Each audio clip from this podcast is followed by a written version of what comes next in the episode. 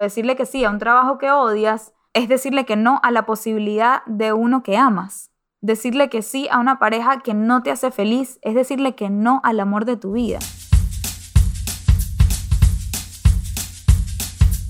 Bueno, mi gente, bienvenidos a bordo de este vuelo con destino a una nueva perspectiva. Les habla Michelle Poller de Hello Fears. Y aquí Adam Strambasser, mejor conocido como Stramhacks. Somos una pareja emprendedora, soñadora, ejecutadora y cuestionadora. No nos conformamos con el mundo como nos lo pintaron, así que estamos pintando nuestra propia versión. Más auténtica, sin filtro, más basada en nuestras creencias y experiencias, y no tanto en lo que se supone que veamos. O que seamos. Grabamos desde el avión, literalmente cada vez que podamos. Y figurativamente también, cada episodio es un viaje a 30.000 pies de altura, donde hacemos zoom out de nuestro día a día para filosofar sobre temas que le dan forma a nuestra existencia. Desde el avión es un vuelo hacia nuevas maneras de pensar y de ver la vida. Mientras nuestros vecinos de vuelo nos bombardean con peos, llantos y otras interrupciones inesperadas. Nosotros buscamos elevar nuestra conciencia y cagarnos de la risa en el camino. Así que abróchate el cinturón y disfruta de este trip que no emitimos. Pasaje, de regreso.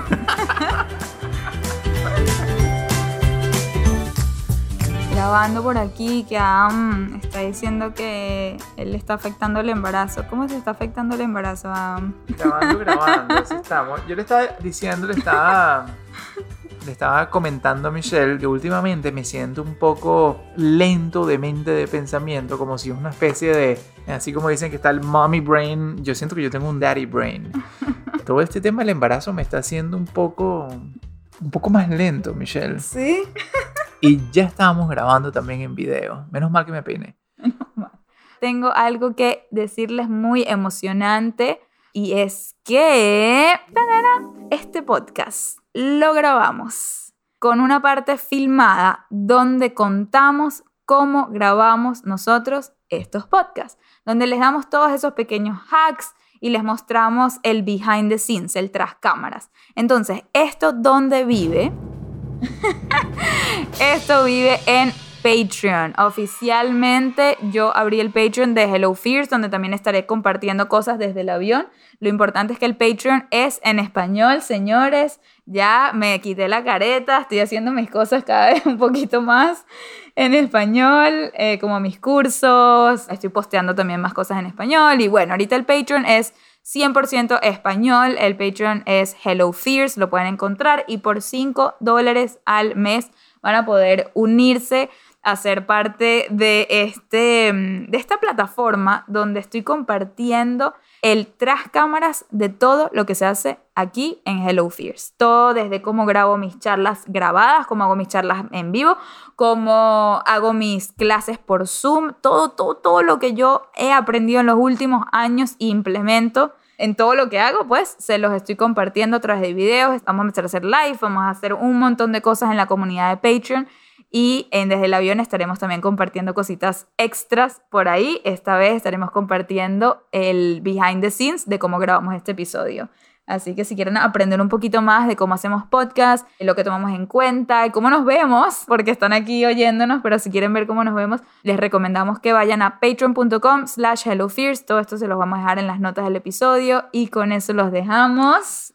Empezamos. De una, porque la gente se queja que nos tardamos mucho en llegar. No nos vamos a, a, tardar, llegamos gente, llegamos. Hoy vamos a hablar de qué. Ah, por favor, preséntanos el tema de qué vamos a hablar. Entonces, hoy el tema es muy importante. Para mí principalmente es un tema del cual me ha apasionado mucho en los últimos años, porque hoy vamos a hablar de respetarnos a nosotros mismos. Hoy vamos a hablar de finalmente prestarnos atención a nuestros propios intereses y defender nuestros recursos más preciados. Más allá de las posesiones, es nuestro tiempo, es nuestro espacio, es nuestra atención, es como muchísimas veces por muchísimos factores que ya vamos a estar hablando, nosotros andamos a la ligera por la vida, reaccionando, regalando nuestra atención, nuestra energía. Esa era la palabra que estaba buscando, Michelle. Una energía. Eso es. La energía se manifiesta en tiempo, se manifiesta en atención, en todo. Es nuestra energía, me encantó eso. Nuestra energía. Coño, qué importante cuidar nuestra energía Y no se trata de cuidarla como desde la perspectiva de escasez, de déjame acaparar la energía, porque yo sí creo que nuestra energía es renovable. Ajá. Sí, como que la entregas y se te regresa, pues no, no la puedes aprisionar. Ajá. Correcto, no la deberíamos de, de, acaparar, la energía debe fluir. Pero hay veces que nosotros mismos nos ponemos una especie de, como decir, cuando tapas una vela y le vas quitando el oxígeno a esa energía y, y, de repente como que está a punto de apagarse. O sea, hay veces que nosotros mismos ahogamos nuestra energía por no ser intencional de cómo hacer que no solamente la cuidemos por nuestro propio bien, sino que la cuidemos para dar lo mejor de nuestra energía hacia las personas que nos rodean. Y hablando de que la energía uno debe fluir y no la podemos solo acaparar para nosotros, creo que también el tema está en determinar hacia dónde fluye esa energía. Eso. ¿Verdad? Porque está bien que fluya más hacia dónde, porque hay lugares que si la energía fluye hacia esa dirección, regresa contaminada. Uh.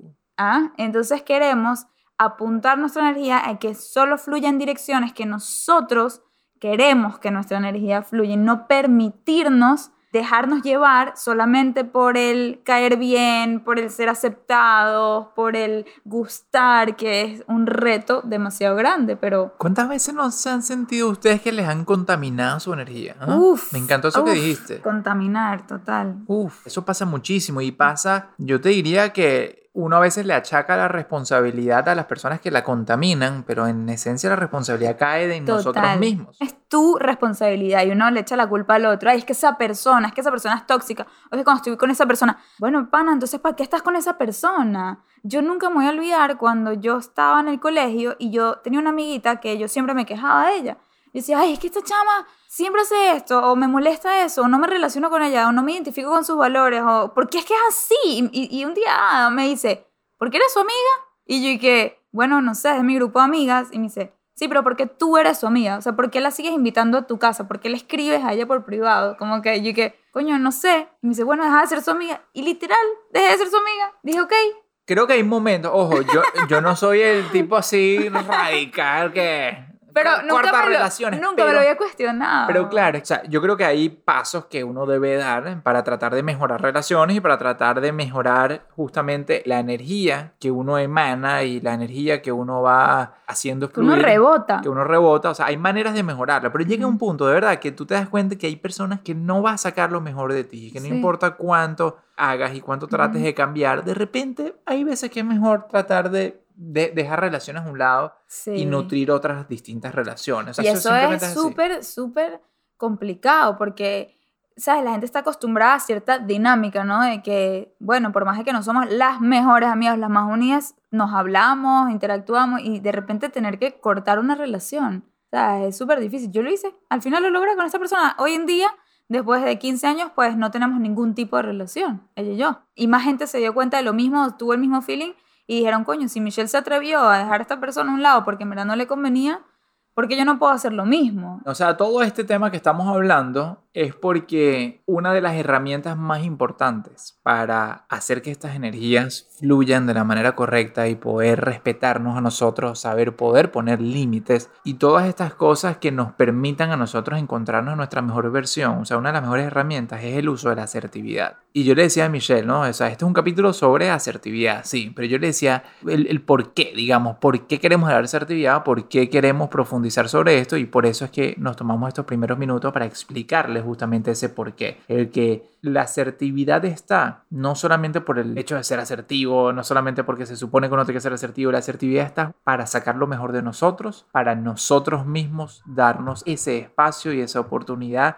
de ser nuestra mejor versión ante nuestros objetivos de vida, nuestras definiciones de éxito y más importante aún, o igual de importante aún, para sacar lo mejor de la gente que nos rodea, para tener nuestra mejor relación con la gente que nos rodea. Y bueno, todo esto nace porque, como ustedes ya bien saben, todos los episodios que hemos estado grabando en los últimos meses han estado cada uno basado en un capítulo del libro Hello Fears. Y toca el capítulo 8. El capítulo 8 se llama Hell No Heck Yes.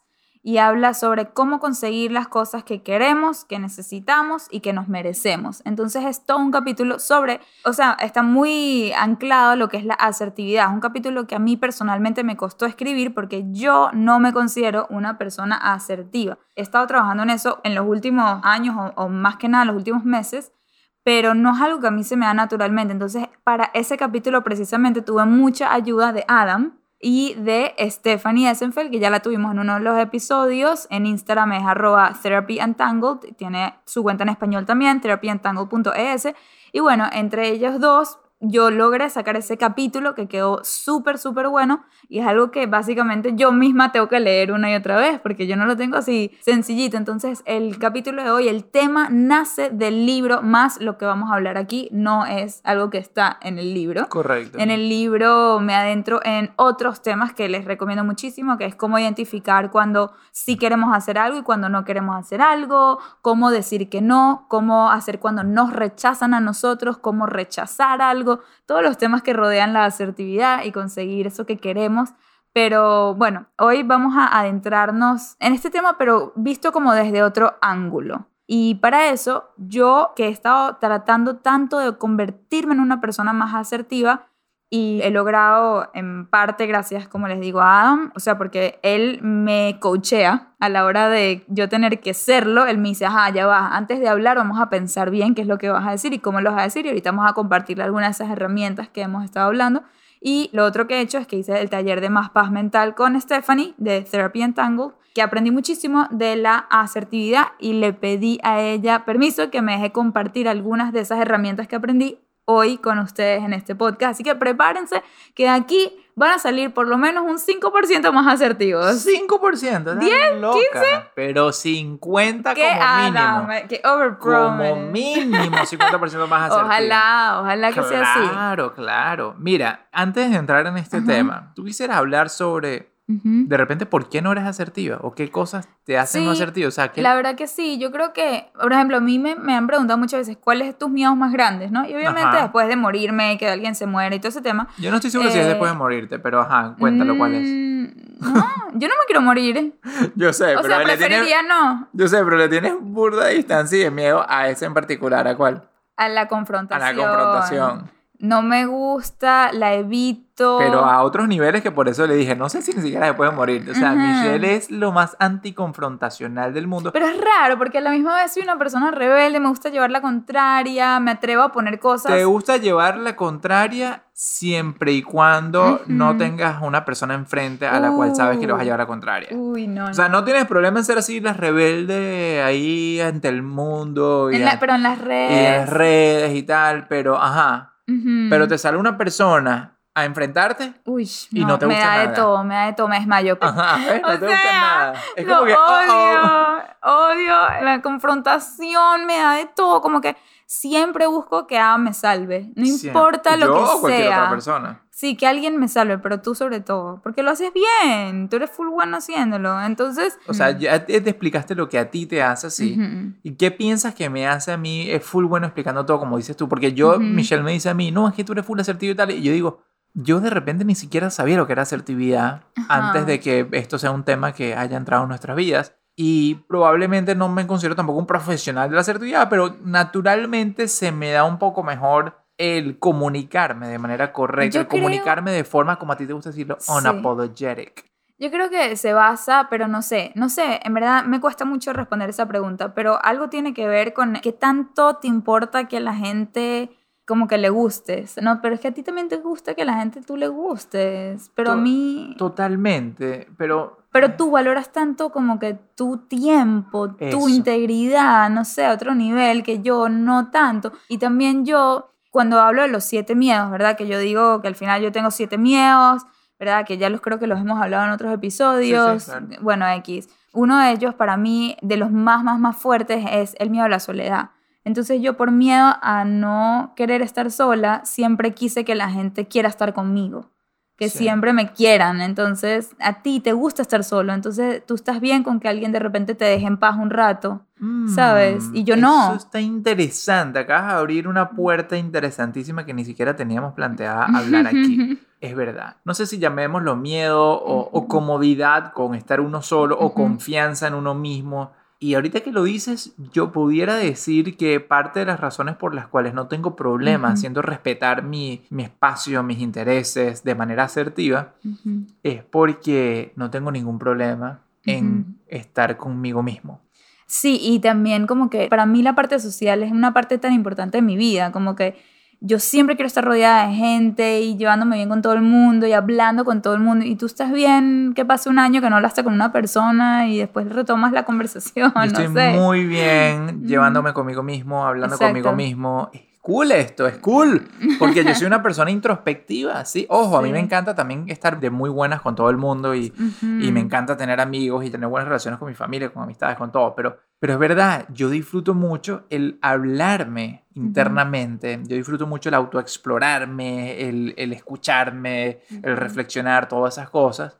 Y, eso me hace entonces darle un valor adicional a Adam. Es Sí. como si dentro de tu grupo de amigos, Ajá. tú te deberías considerar a ti misma como tu amiga más cercana. Wow. ¡Wow! Claro, clonémonos Uh, dentro de nuestro grupo íntimo más cercano. Y aquí va la primera herramienta que se me acaba de ocurrir. Ajá. O sea, esta vaina me lo acabo de sacar, ustedes saben dando, de la manga.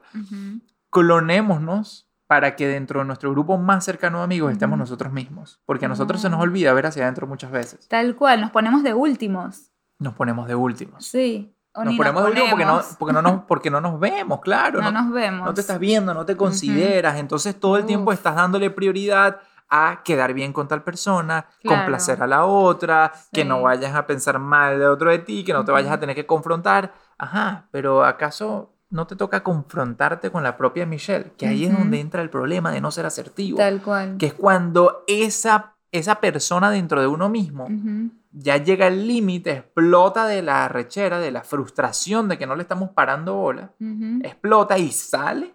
Sí. Y entonces eso se llama Podría- resentimiento, frustración, Sí. remordimiento, arrepentimiento. Falta también de salud mental al final. Claro, eso todo lo que genera, pero es, esa emoción que uno siente cuando sabes que no, si hiciste algo que no te convenía, que lo hiciste y después te arrepientes, esa, Sí. viene de esa manera expresada. Totalmente. Y es lo que a mí me pasaba, que por ejemplo yo tengo demasiados episodios en mi vida que les podría contar, donde por no ser una persona asertiva, terminaba en malos términos o como que me perjudicaba a mí una y otra vez. Uno de los ejemplos es cuando estaba en college y tenía una roommate que todo el tiempo exigía cosas de mí que se pasaba mucho de la raya. Por ejemplo, digamos que todo en la casa lo compré yo, o sea, las ollas, platos y eso, y en una de esas ponte que cocino, como me tengo que ir volando algo, ella llega, no puede cocinar porque la olla está sucia, me llama Ven ya a limpiar las ollas. y yo y que, eh, primero que nada, son mis ollas,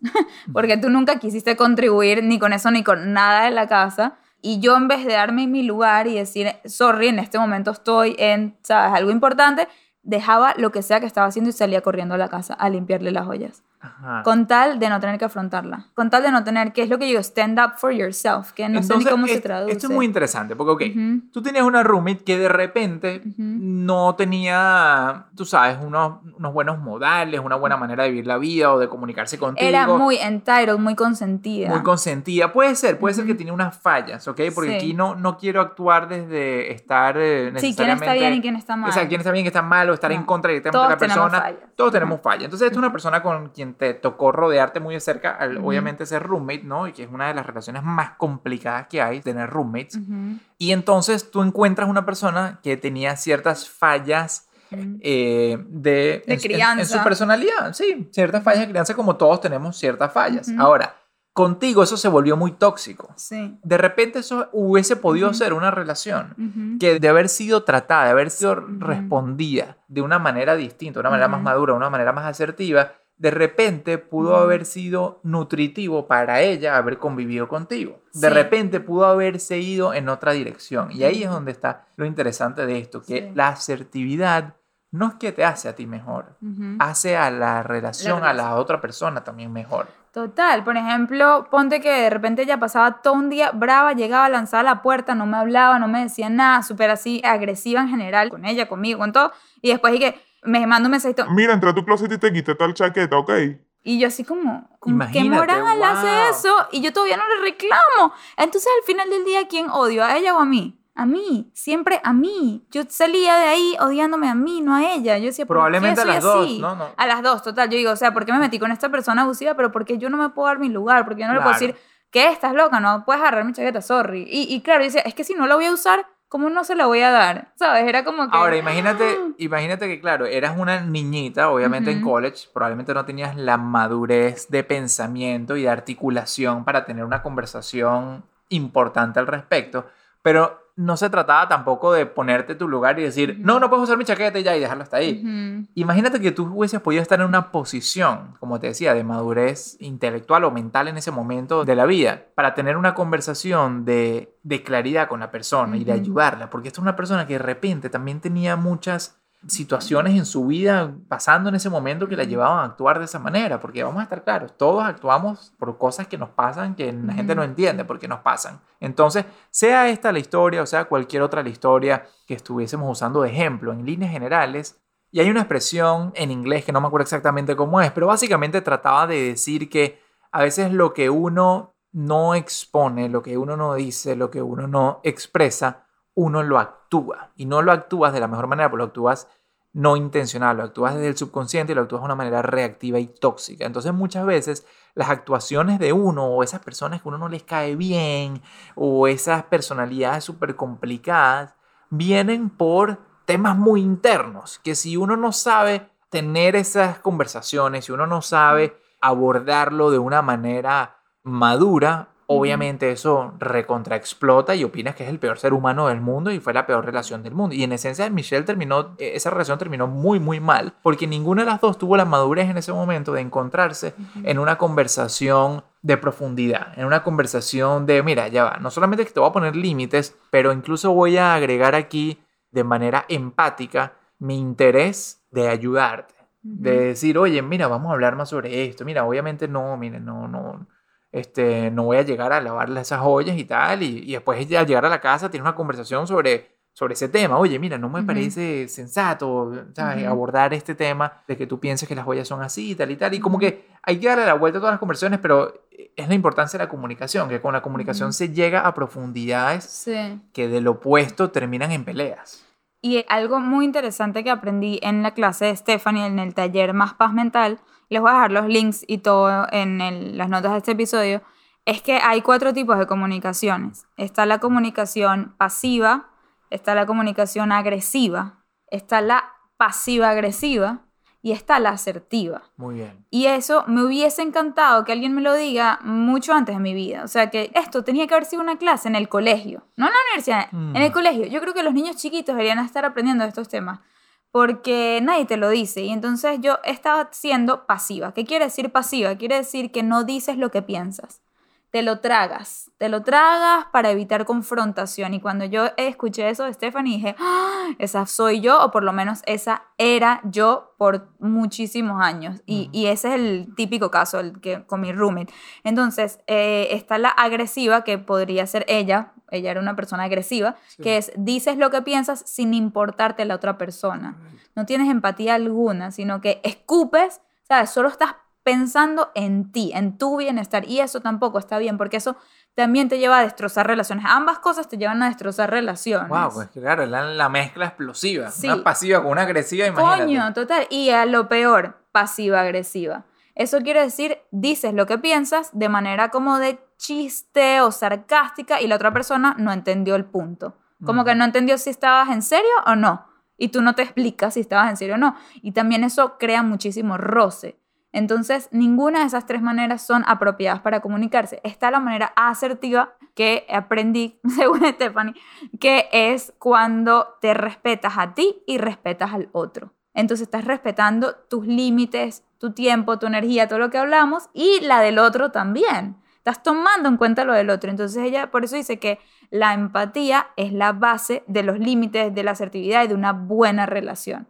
¿Será por eso, Michelle, entonces, que a mí se me da más natural? Tiene que ser, tiene que ser, porque nosotros siempre nos damos cuenta que Ames, y ya quizás lo hemos dicho en otros podcasts, Ames es una persona mucho más empática que yo. Y de hecho, no es que he hecho el mega research, pero sí escuché por ahí que uno nace con la glándula de la empatía más o menos desarrollada. Entonces, yo desde chiquita me crié con una mamá muy empática, ¿sabes? Y yo veía la diferencia, como ella veía a la gente en la calle o pensaba en el otro siempre primero, y yo decía, pero más allá, o sea, como que yo no era así. Y me ha tocado desarrollar la empatía. De hecho, tuve que aprender la diferencia entre simpatía y empatía. Uh, cosa muy interesante. Simpatía es cuando tratas de arreglar lo que le pasa al otro, pero sin ponerte en verdad en el lugar. Y empatía es cuando dejas al otro expresarse y estás ahí para él. O sea, como que la diferencia, les voy a dar un ejemplo súper sencillo, es que si alguien está muy triste porque no lo eligieron para un trabajo o una universidad, por ejemplo, no lo rechazaron, la simpatía es, pero tranquilo, mira el lado positivo, por lo menos ahora puedes aplicar a otro y tratas de como que estar ahí para la persona, pero más bien hacer lo que se enfoque en otra cosa, como que robarle esa emoción del momento hacia solucionar un problema que no necesariamente tiene por qué ser solucionado en ese momento. Y la empatía es cuando alguien te dice, estoy triste, no me aceptaron, ¿sabes? Qué chimbo. Y tú le respondes, qué cagada, estoy aquí contigo, ¿sabes? Y entonces como que estás ahí con la persona y valida sus sentimientos. Sí, eh, después lo puedes ayudar, me imagino, a Ujú. solucionar el problema, ¿no? Claro, puedes Ok. ayudar a solucionar el problema, sí, decir, ¿qué puedo hacer por Correcto, ti? el problema no es el sentimiento, y no lo diría ni siquiera problema, sino Ujú. la toma de acción no vendría en cambiar el sentimiento, sino en qué hacer post-sentimiento. Eso sería como que las Pero en verdad no, no estamos hablando sobre llevarlo a la solución, No, sino yo sé, pero es que a mí me sentimiento afecta, como es que a mí me afecta lo que dices, porque yo soy una persona también muy problem Sí. solver. Sí, Entonces, yo puedo tener empatía, sí. pero a veces también me dejo llevar por Sí. simpatía porque digo, ok, me enfoco demasiado en solucionar el problema. Y yo digo que no me pongas en una situación donde no se supone que solucione un problema porque yo pienso que todos los problemas pueden ser solucionados. Ahora, podrían ser solucionados desde la empatía primero Sí. y desde mm, validar la emoción y todo eso y estar ahí con la persona y, no, y no obviar el proceso y después ayudarlo a llevar al próximo paso. Pero bueno, Sí. aquí nos fuimos de tema un poco. Total, pero bueno, aprendieron algo importante sobre la empatía y la Es simpatía. buenísimo. eso. Ajá, les voy a dejar un videito sobre eso que también es muy bueno de Brené Brown, donde aprendí eso. Entonces, los límites no solamente tenemos que aprender a ponerlos con personas conflictivas. Ay, ya sé a qué lo iba a llevar. Hablando de mi roommate y todo eso, yo le pregunté precisamente a Stephanie en la clase esto. Yo le dije, ¿por qué hay gente que nos cuesta más eh, que otras ser asertivos? Y lo digo porque yo con Adam soy demasiado asertiva. Ujú. ¿verdad? Y ya lo aprendí a hacer, o sea, nos tomó 15 años llegar aquí, o sea, yo me acuerdo cuando yo al principio te decía las cosas de manera quejona y tú no reaccionabas bien y ya yo entendí que tú no reaccionas bien a las quejas y al whining, así, ay, pero qué fastidio, no me gusta. detesto, Se vuelve lo loco y yo nunca voy a lograr, ponte que yo quiero celebrar Valentine's y él claramente no, y si yo se lo digo, es que siempre me... es que no sé qué, eh", y me pongo con ese tono, él, o sea, menos quiere celebrar Menos. el día de San Valentín, menos quiere hacer nada por mí, pero si yo lo abarco desde un tema, tal cual la asertividad que aprendí, ¿no? Como que el hecho, cómo me hace sentir. Ahora les vamos a, a contar un poquito cómo se estructura una Sí. comunicación asertiva. Ok, entonces ahí logro mis objetivos con Adam. Total que yo hoy en día soy demasiado asertiva con Adam, yo le comunico muy bien cómo me siento, qué Muy bien. necesito, ¿sabes? De verdad, de la mejor manera y eso nos ha ayudado en nuestra relación demasiado. Pero hay otras personas que me aterran. Hay otras personas que yo no puedo hacer eso. Entonces yo le pregunté eso a Stephanie y entonces ella me dijo que definitivamente hay personas que respetan los límites más que otras. Entonces hay personas que no respetan los límites de otro y eh, son muy agresivas ellas y causan terror en el otro porque así ellos están en control. Entonces es la realidad, punto. Estamos jodidos. ¿Sabes? Siempre en nuestra vida va a haber gente con la que es más fácil ser asertivo y decirle las cosas y tú le dices algo y te responden sí, claro, no hay problema y tú que, ¡uh, qué bueno!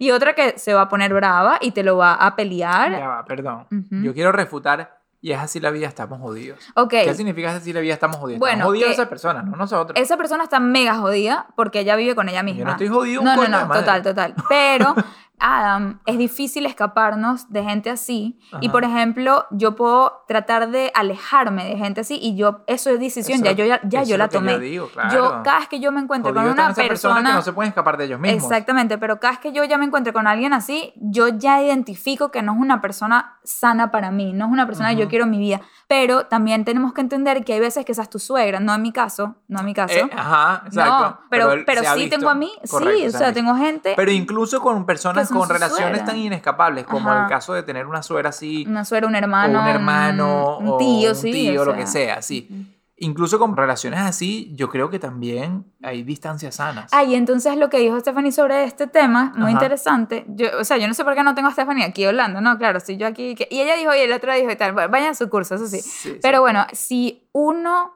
logra ser asertivo con esas personas, vas a lograr que esa persona cambie contigo. Nunca vas a lograr que esa persona cambie. Esa persona siempre va a ser así. Pero la relación que tiene contigo va a cambiar. Porque si ella quiere conservar esa relación contigo, va a tener que hacer ajustes en su personalidad, en su manera de comunicarse, en su manera de pedir, de expresar, de todo eso, para conservar la relación contigo, porque tú pusiste límites y solo contigo va a ser así. Con el resto del mundo va a seguir siendo grosero, ¿sabes? Todas esas Ya cosas. ¿tú estás segura de eso? Porque a mí, me, a mí me Ujú. encantó eso que dijo Steph Ujú, y que apoyo muchísimo, solamente que de repente hay un ángulo ahí interesante que, que yo lo entendí distinto y es que uno no debe esperar que esa persona cambie como persona, sino uno debe esperar que cambie aunque sea contigo. Sin embargo, yo también creo que si tú logras que esa persona cambie contigo, mm, pudiera haber la oportunidad, la posibilidad de que esa persona haya tenido cierto tipo de despertar Sí. y pueda entonces también tener nueva perspectiva sobre cómo llevar relaciones con otras personas. Entonces, Mm, claro, no, sí. es, no es que venga el tema y no es que nos importe. Lo que yo digo es que el ángulo viene desde que nosotros simplemente tenemos que tener la expectativa de que, aunque sea, cambie con nosotros. Después Sí. lo que pase con ella, ahí, ahí, ahí verá lo que pase con esa persona.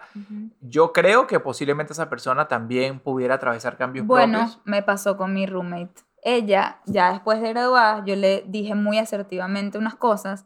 Primero me felicitó. Yo estaba aterrada de mandar ese mensaje que le mandé. Y ella me dijo, primero que nada, te quiero felicitar. Yo sé lo difícil que es para ti confrontar Wow. y decir este tipo de cosas de esa manera. Y estoy orgullosa que lo hayas dicho. Wow, ¿ves qué bonito? Sí, yo que wow. ¿Ves Y qué bueno, cool? ella ya estaba yendo a terapia en ese momento, gracias a Dios por la terapia. Claro. Entonces, ella dice, me di cuenta que cometí un error enorme contigo. O sea, ella sí reflexionó Qué y dijo, cool. no hice bien, me arrepiento de mi comportamiento y voy a ser una mejor persona. He estado trabajando en eso, estoy con terapia, estoy no sé qué, Claro. y yo dije, wow, entonces ya no tenemos relación alguna, pero espero que, como dices tú, ella haya cambiado con el resto del mundo también. Bueno, eso está muy interesante. Eso está muy chévere. Entonces, no solamente tenemos que aprender a ponerle límites a esa gente conflictiva, a la gente, sino a todo el mundo, a tu pareja, si tengas una relación espectacular, como yo le pongo límites a Adam bastante seguido, él a mí, o sea, cosas que ni consideramos necesariamente límites, pero sí, son cosas desde muy pequeñitas que si no las dices se acumulan, crecen, ¿no? Yo creo que ya ha sido parte natural de nuestra dinámica, de nuestra comunicación. Ya casi que ni se siente como límites porque no llega al límite. Las no cosas. Es como sí. que- A la primera que algo me molesta, lo digo de la mejor manera Sí, y se cambia el No se siente comportamiento. correcto. No se siente... Sí. Ojo, eh, siempre vamos a tener momentos, obviamente, en los cuales es importante redoblar en temas de asertividad, pero es eso. Con asertividad evitas llegar a extremos y logras siempre mantener una dinámica, una comunicación más centrada. Siempre y cuando, siempre y cuando ambas personas estén en la capacidad, en la madurez de ser asertivos. Eso es algo que me encanta de lo que también nos enseñó Steph, que las personas que más logran aceptar límites son las personas que lo saben poner. ¿No es así? Sí, y lo que iba a decir es que también tienen que ambas personas querer lo mismo. Nosotros dos queremos demasiado que esta relación funcione. Como que para nosotros es una prioridad que esta relación esté estable.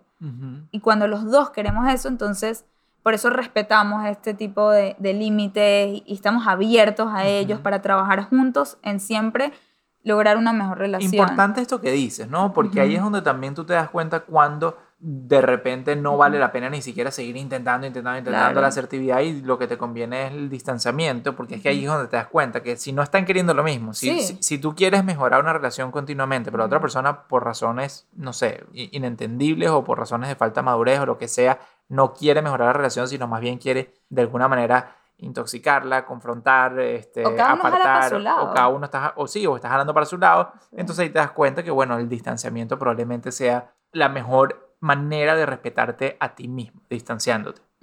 Y no seguir insistiendo en algo que no tiene camino porque no tiene el mismo fin propio. Pues. Entonces, eh, es necesario saber poner límites con tu pareja, con tu familia. Familia incluye tus padres, que difícil es poner límites a tus padres, gente que quieres tanto y les quieres dar siempre lo mejor, pero a la misma vez, para darles lo mejor necesitas poner esos límites también, ¿no?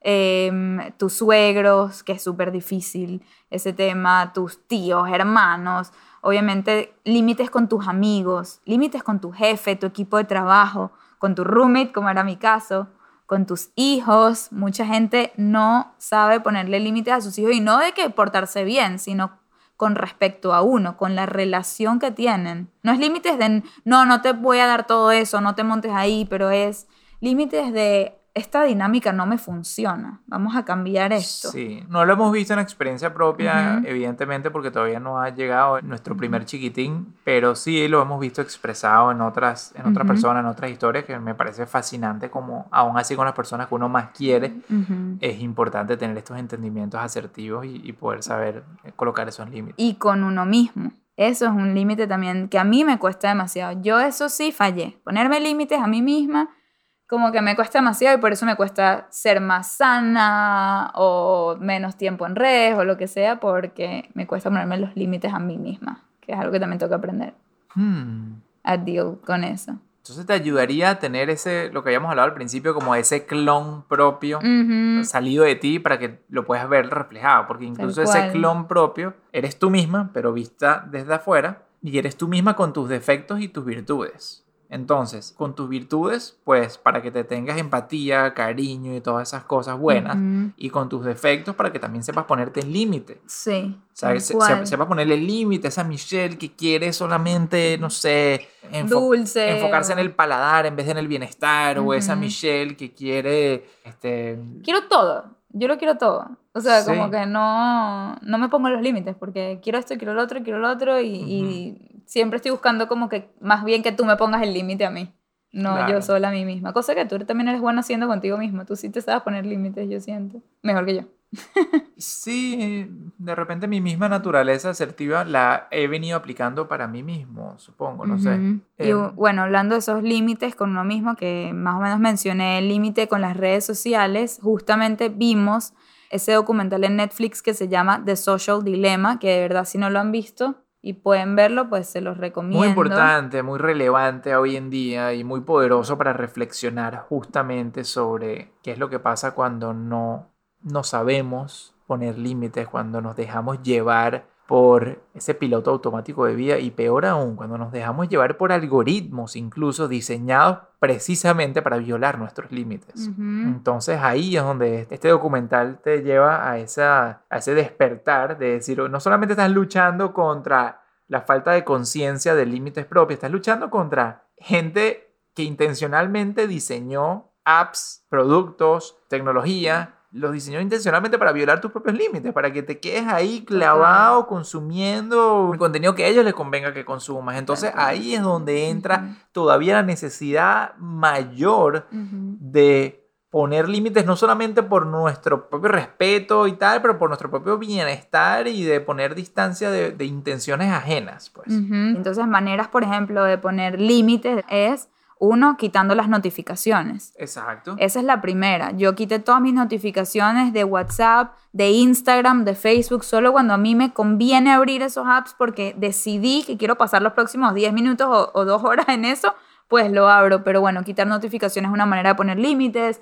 También, por ejemplo, dejar de seguir a gente es una manera también de poner límites. Cuando te das cuenta que alguien te rebota tu energía de manera tóxica, ¿verdad? En las redes, tienes que dejar de seguir a esa persona o lo que hago yo es mute. Si no quieres dejarle seguir, puedes mutear, no sé cómo se dice, Silenciar. a la persona. Otra manera es limitar tu tiempo en redes. Por ejemplo, ¿con quién hablamos? Maureen ayer, que nos dijo que ella limitó a una hora al día de, Sí. sí, de Instagram. Mi amiga dice, no, yo le puse un límite en mi celular de una hora al día en Instagram y literalmente a la hora se cierra el app y no te permite abrirlo hasta el día siguiente, 24 horas, imagínate. Entonces, ese tipo de límites son las cosas que aprendí de ver de Social Dilemma, que ya los venía implementando, pero ahora mucho más y sabiendo que viene un bebé en camino, mucho, mucho más. Sí, y justamente aprovechando que habíamos hablado de límites con relaciones, límites incluso con la tecnología y toda esta necesidad de ser asertivo, al final darle prioridad a esta asertividad y darle prioridad a poner límites es darle prioridad a nuestro tiempo, es darle prioridad a nuestra mejor versión, a nuestra salud física y mental, a nuestro progreso, a nuestro balance. Y es que cada vez que decimos que no a algo. Es decir, cada vez que le ponemos un límite a algo, nos estamos abriendo una oportunidad a nuestra mejor versión, nos estamos abriendo un sí a lo que más profundamente queremos. Y ese es el real porqué de todo este podcast y nosotros nos lo tomamos muy en serio y es algo por el cual tratamos de regir nuestras vidas, porque hablando de nuestras vidas, nuestras vidas son nuestras, no son de los carajos que diseñaron los algoritmos de tecnología, no son de las personas. padres no son de las personas que nos rodean, ni siquiera de nuestros padres, ni siquiera de, de, de nuestros mejores O sea, la vida de este bebé que yo tengo en mi barriga no es mía. No o es sea, nuestra, correcto. es Esa va a ser la vida de él y eso va a ser uno de los grandes Y yo retos se lo que tengo que tendremos. respetar y quiero enseñarle a que él se lo haga respetar. Exactamente. Que él Wow. entienda la importancia de los límites, cosa que no me enseñaron a mí. Y algo muy increíble es que tuve un live esta semana con otro speaker que se llama John Beatty, que lo pueden encontrar si hablan inglés en mi IGTV en Hello Fears, donde él hizo un, un libro que acaba de salir, un libro para niños en edad de pubertad, donde él les enseña todos esos mensajes tan importantes que nosotros estamos aprendiendo ahora adultos. Él quiere que los niños lo aprendan desde chiquitos, ¿verdad? Desde adolescentes. Y una de las cosas que él dice que habla en uno de los capítulos es que él le enseña a los niños a decir que no. Y nunca había pensado en eso porque yo siempre pensaba que a las niñas se le enseña a decir que no. A las niñas le dicen, si un niñito viene y te quiere besar o te quiere tocar o no sé qué, tú le dices que no. Pero a los niños no le dicen eso. Y qué importante es, porque volvemos a lo que dice Stephanie, que cuando alguien sabe poner límites, también sabe respetarlos. La gente que más le cuesta respetar un límite de otra persona es porque no saben poner límites ellos mismos. Entonces, qué importante que este chamo hizo ese libro hablándole a chamos, a adolescentes, y que enseñe eso, les enseña a poner límites, a ser asertivos, a decir que no, o sea, que los hombres aprendan a respetarse a sí mismos y de esa misma manera a respetar a la gente que los Sí, rodea. mira, vale la pena aquí hacerle una cuña a este pana, a este brother, porque si tienes algún chamo, algún hombre entre, digamos, 10 y 18. 18 o Ujú. 16 años, por decir algo, en tu vida, creo que esto es un contenido que pudiera transformar la esencia de esa persona y pudiera llevarlo de ser un hombre más a lo que él llama un hombre honrado, un honorable man. Y esa es la idea, ¿no? O sea, este mundo se mejora una persona a la vez y este libro creo que logra eso en la parte tan necesaria que es la parte masculina de cómo ser esa mejor versión. Y bueno, esta persona, John Beatty se llama él, escribió este libro, es en inglés el libro, pero si hablas inglés o, si tu chamo que tienes en mente habla inglés, de verdad que es una mega herramienta, se llama The Warrior Challenge. Lo recomiendo simplemente desde las ganas de ayudar y de hacer mejor a esta persona que lo vaya a leer y que realmente lo tenemos aquí y tiene un valor tremendo. Y volviendo al tema que estabas hablando antes, que me lo llevé yo para el libro, pero quiero retomar lo que estabas diciendo, que cada vez que le decimos que sí a alguien, nos estamos diciendo que no a nosotros mismos. Eso es algo demasiado importante y es una herramienta que quiero que la internalicen demasiado. No sé si ya lo hemos dicho en otros episodios, pero por ejemplo, esto es algo que digo en el libro, esto es algo que estoy rescatando del capítulo 8 del libro, y es que, por ejemplo, cuando tú le dices que sí a alguien que no te cae bien, le estás diciendo que no a alguien que quieres. Por ejemplo, ponte que alguien que en verdad no te cae tan bien, que no saca lo mejor de ti, te pide que por favor lo acompañes a esto, lo otro, que hagas esto con esa persona, y tú por no decepcionar, por caer bien, por no, ¿sabes?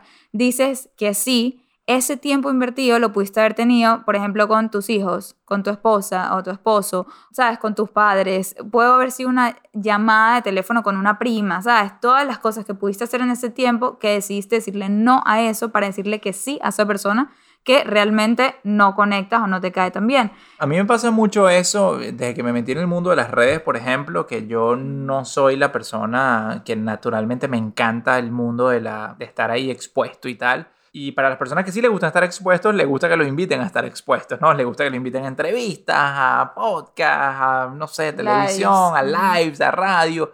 Y a mí en verdad no, no es algo que, como te decía, pues que naturalmente quiero. Entonces ahí es donde más me toca ser asertivo, porque yo digo, ya va, ya va, o sea, tengo que pensar realmente por qué es que te quiero hacer estas cosas, o sea, porque las personas muchas veces te invitan asumiendo que tú quieres hacer eso porque, porque a ellos les gusta la exposición y les gusta eh, conectarse y estar compartiendo el mensaje y todas estas cosas, pero yo digo, no, yo soy muy intencional con cuándo voy a aparecer y por qué voy a aparecer y cómo eso me va a ayudar a, a mis objetivos puntuales. Si no, no estoy en la naturaleza esa de estar ahí invirtiendo mi tiempo apareciendo con gente y compartiendo y conversando y tal y tal. O sea, prefiero mucho más dedicarme a, no sé, hacer- Avanzar en tu avanzar en mis propios proyectos tranquilito aquí, calladito en casa, Ujú. a hacer ejercicio, a pasar un rato con Michelle, a pasar un rato con mi mamá. O sea, prefiero, eh, le doy prioridad a mi definición de éxito, que es justamente encontrar ese balance entre lo que yo considero trabajo y lo que yo considero mi mejor vida. Tal cual, y es que aparte tú dices que uno de los valores principales tuyos es la libertad. Es Cada vez que le decimos que sí a alguien, algo que no queremos, que realmente no queremos y lo estamos haciendo por complacer, nos estamos diciendo que no a nosotros mismos, nos estamos quitando nuestra libertad. Esa hora que quizás tú querías decir, ¿qué me provoca? ¿Será que me provoca bajar a la piscina? ¿Será que me provoca quedarme en la cama un rato más? ¿Será que me provoca hacerme un festín o salir o lo que sea? No, tú te aprisionaste a decirle que sí a esa otra persona con la cual ahora tienes un live que no le puedes fallar o que quedaste por otras razones. Y también, por ejemplo, decirle que sí a un trabajo que odias es decirle que no a la posibilidad de uno que amas. Decirle que sí a una pareja que no te hace feliz es decirle que no al amor de tu vida. La gente que nos está oyendo, que no están feliz con sus parejas, piensen cuántos años perdidos llevan sin el amor de su vida, que está ahí esperándolos. Pero es decisión de ustedes de cuándo van a querer conocerlo y no lo van a poder conocer si están attached con otra persona. Sí, Entonces es demasiado increíble eso y una herramienta muy poderosa ya para terminar acá que se nos está pasando las horas. Una herramienta muy poderosa que Adam y yo utilizamos demasiado y se las queremos regalar y por eso es muy importante que se queden hasta el final y oigan estas herramientas, gente, por favor. Es una regla, ¿verdad? Es la regla del heck yes or hell no. Entonces, esto funciona así. Cuando a ti te proponen algo, si tu respuesta inmediata es, "Mm, eh, em, no sé, no estoy segura, eso nosotros lo clasificamos como un hell no. Es decir, si a ti te proponen otra cosa y tu respuesta es heck yes, tipo quiero hacer eso, eso es un sí. Esa es una manera muy fácil de empezar a autoevaluar qué quieres y qué no quieres. Porque si tu respuesta es, "Mm, no sé, déjame ver, ahí mismo tú empiezas a tratar de convencerte porque sí hacer eso. Porque no quieres quedar mal, no quieres decir que no a la otra persona. Y dices, bueno, la verdad que sí puede ser una buena oportunidad. Bueno, la verdad es que esta persona ha hecho, ha hecho cosas por mí. Bueno, y te convences a ti mismo y le terminas diciendo que sí, algo que no quieres. Entonces nosotros mismos, yo le digo a Am, coño, Am, me propusieron esto, no sé si hacerlo y no. Y me dice, Michelle, ¿es un heck yes o no? Y yo definitivamente no es un heck yes. Sí, porque te iba a decir, la expresión realmente en inglés es, if it's not a hell yeah, it's a hell no. Esa es la expresión original en inglés. Entonces es como para que digas, si no dijiste in- inicialmente hell yeah, entonces cualquier otra cosa que pensaste, tómalo como un hell no.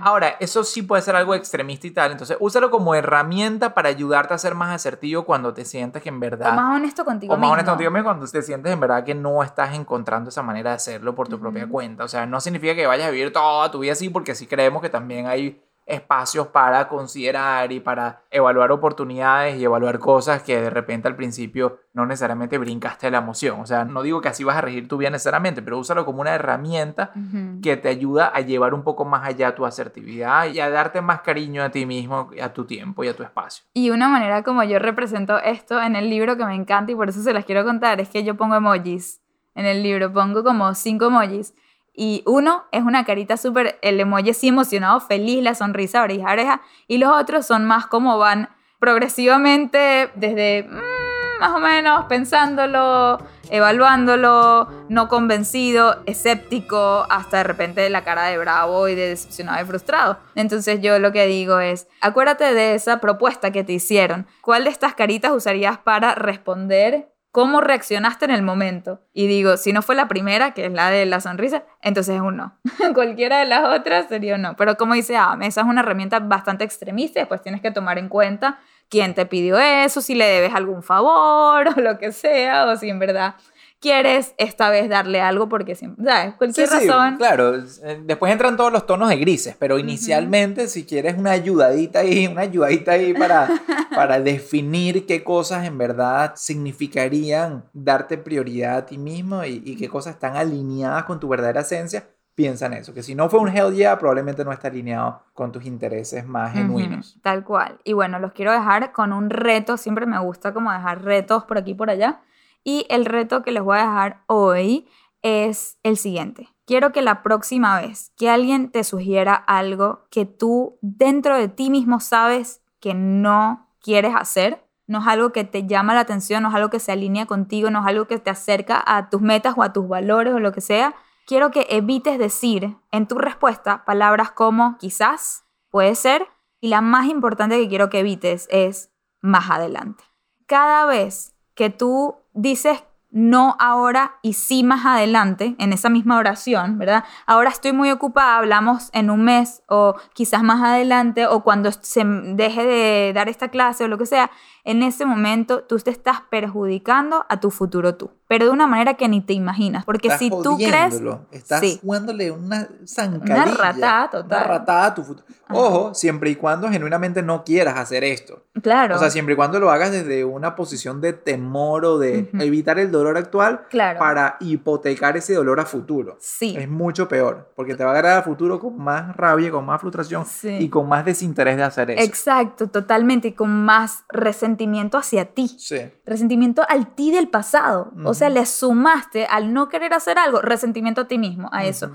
Y eso es demasiado importante y es un reto que yo misma me propuse y no saben cómo me muerdo la lengua. Cuando alguien me dice, Michelle, ¿cuándo hacemos un live? Y es alguien con el que yo realmente no quiero hacer un live.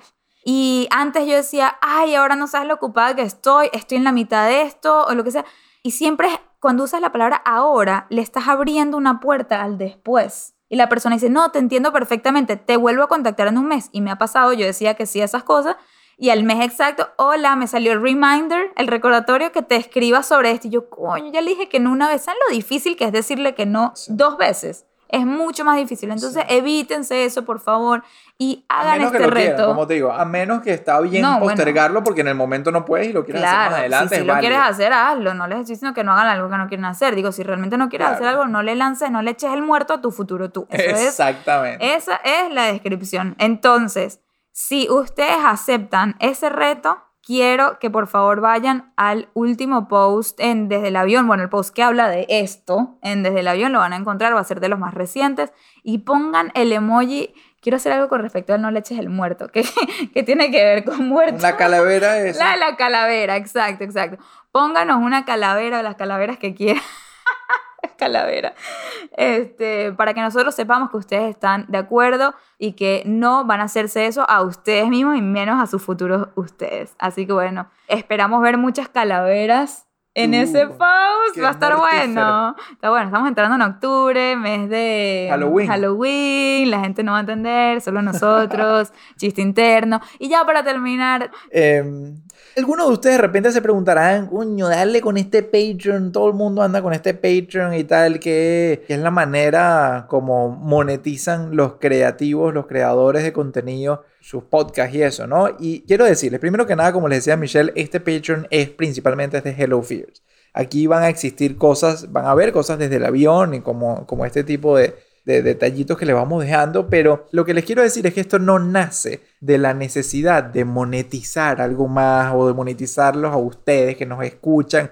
Esto genuinamente nace de la necesidad de Michelle de agregar demasiado más valor de lo que tiene plataformas para agregar valor. Entonces ella está todo el tiempo como que en una constante compartidera de cómo hace su vida lo que la hace a ella. Es decir, si te interesa ver qué es lo que realmente hace Michelle para lograr todo lo que ejecuta ella en su día a día, entonces ahí vive en Patreon. Entonces no va a ser el típico lugar donde y te vamos a dar acceso anticipado a nuestros podcasts y cosas reinventadas ahí de ver cómo te agregamos valor. No, no. Genuinamente hay un exceso, un overflow de valor que Michelle Anda se la pasa eh, grabando estos videitos de cómo grabamos podcast y qué tips hay para hacer esto de la manera más eficiente, o cómo hago mis conferencias en Zoom, o cómo, qué sé yo, eh, todo, se la pasa diciéndote todos los cómo de ella en su vida. Es muy cool, en verdad. Yo, por ejemplo, ¿Cómo vivo? yo jamás en la vida haría eso porque yo soy un tipo de pocas palabras y de, y- y de que no me gusta estar creando contenido de cualquier vaina, pero Michelle sí se le desborda el contenido y para eso creó Patreon. Entonces, otra vez, no es cualquier Patreon más donde van a tener ahí unos que otros beneficios ahí listados puntuales, no. Aquí lo que les viene es una avalancha de conocimiento y de behind the scenes Y hacks. y de hacks y de todo lo que se te ocurra de Michelle. Entonces, si te gozas a, A Michelle. a Michelle y, y a Hello Fears como marca y a todas las cosas que suceden aquí en nuestros contenidos, pues te vas a absolutamente disfrutar y gozar lo que vas a ver en Patreon. Cualquier cosa, igualito, creo que lo puedes probar por unos 7 días, ves de qué se trata y ahí... ¿En serio? Sí, creo que Patreon tiene como que 7 días trial period. Son No 5 sabía. son 5 dólares al mes. Lo pusimos justamente así de accesible para que no sea prohibitivamente accesible para nadie. Miren, si el asesor financiero se los recomienda, yo lo tomaría. Mira, te lo, te lo recomiendo siempre y cuando encuentres valor en el estilo y cosas que hacemos nosotros y Michelle. Principalmente te lo recomiendo porque es algo que no va a, a descarrilar ningún tipo de estructura financiera y como te digo, está pero desbordado de contenido súper cool. Échale un vistazo y ustedes mismos decidirán si se quieren quedar a seguir consumiendo o si no es lo suyo. Y con eso nos despedimos ya de este gran episodio tan importante como lo es comunicar asertivamente todas las cosas que queremos, necesitamos Y merecemos. y merecemos. Y merecemos ser dueños de nuestra propia vida. Y la asertividad es lo que nos va a llevar a eso, o lo que nos va a acercar a eso. Ahora quiero que piensen qué tan más asertivos van a ser después de haber oído este podcast. ¿10%, 5% como dije yo? ¿O 50% como dijo a... Mínimo. Así que bueno, eso también lo van a contestar. Van a poner la calavera en el post y van a poner el porcentaje de cuán más asertivos se sienten después de haber escuchado este contenido. Bueno, mi gente, los dejamos, los queremos, nos vamos a cenar por aquí y nos, Sopa de espinaca. nos vemos la próxima desde el Avión.